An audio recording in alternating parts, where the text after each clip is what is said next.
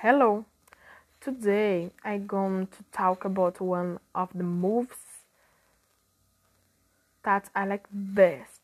He's How to Train His Dragons.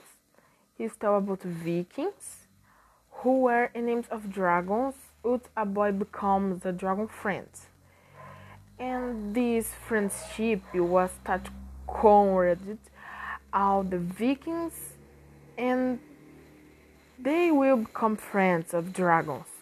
This film it's very good and funny and it still show what a true friendship can do and help everyone.